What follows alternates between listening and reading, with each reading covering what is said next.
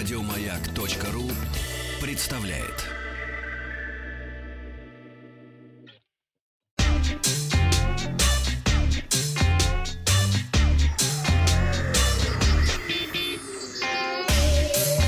Страна транзистория. Добрый день, новости высоких технологий. Вчера я рассказывал про популярную в Турции программу «Фаладин», которая занимается гаданием на кофейной гуще, и спросил, стали бы вы пользоваться таким приложением. Гаяна написала, что уже пошла ставить приложение, а Елизавета сама на Паскале когда-то писала парочку таких программ. Почти 90% проголосовавших на отрез отказываются гадать на кофейной гуще. К новостям. Бренд Honor представил в Китае новую линейку смартфонов Honor Play 4. Honor Play 4 Pro оснащен дисплеем 6,57 дюйма с вырезом под двойную фронтальную камеру и работает на флагманском процессоре Huawei Kirin 995G. Удивительно, что, несмотря на топовый процессор, основная камера имеет всего два модуля – широкоугольный 40-мегапиксельный, как в Honor 30, и 8-мегапиксельный телефото с трехкратным оптическим и 30-кратным цифровым зумом. Батарея емкостью 4200 мАч с поддержкой быстрой зарядки мощностью 40 Вт. Также существует специальная версия Honor Play 4 Pro, оснащенная инфракрасным термометром, способным измерять температуру объектов в диапазоне от минус 20 до плюс 100 градусов по Цельсию с точностью до 0,1 градуса. Обычный Honor Play 4 получил чуть более крупный дисплей, процессор производства Mediatek, который, правда, тоже поддерживает работу в сетях пятого поколения. Основная камера имеет уже 4 сенсора. Главный модуль на 64 мегапикселя, широкоугольный на 8, сенсор для макросъемки и сенсор для портретных снимков с размытием фона. Honor Play 4 поступит в продажу 12 июня по цене от 253 долларов, а Pro-версия с инфракрасным термометром обойдется в 422 доллара.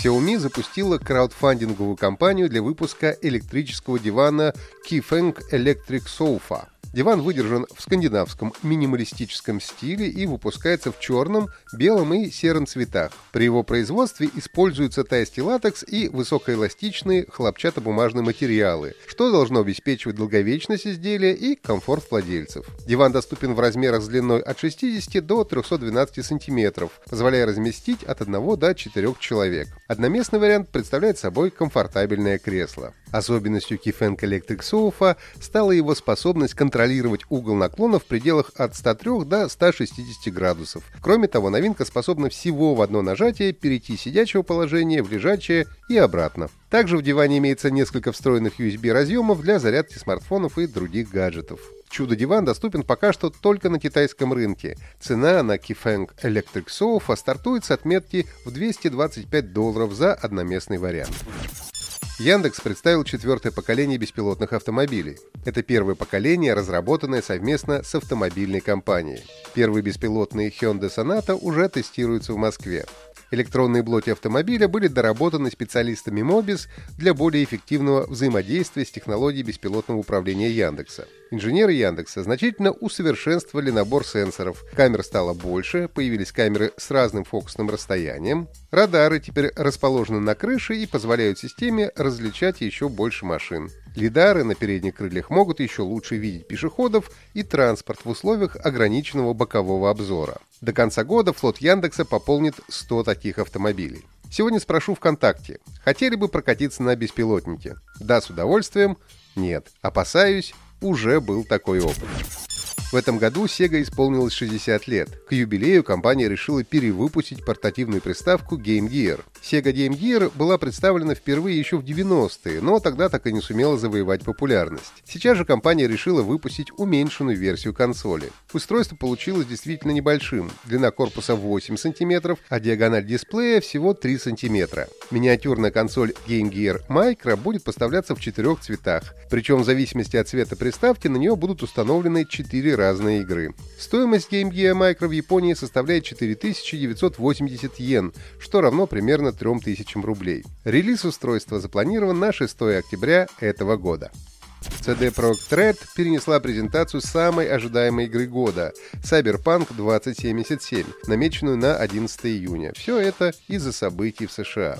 Мы решили перенести Night City Wire на 25 июня. Мы очень ждем возможности поделиться новой информацией о Cyberpunk 2077.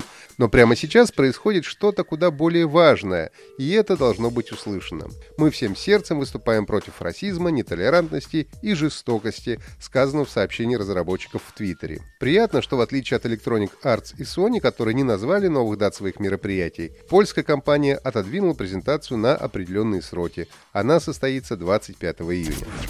Вчера я спросил, как называется командный шутер, выпущенный компанией Valve в 2012 году. В игре представлены две команды – террористы и спецназ, и два сценария игры – разминирование бомбы и спасение заложника. Игра является популярной киберспортивной дисциплиной.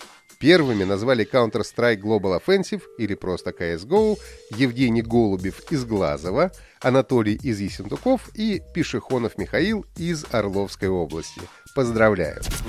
А вот с таким звуком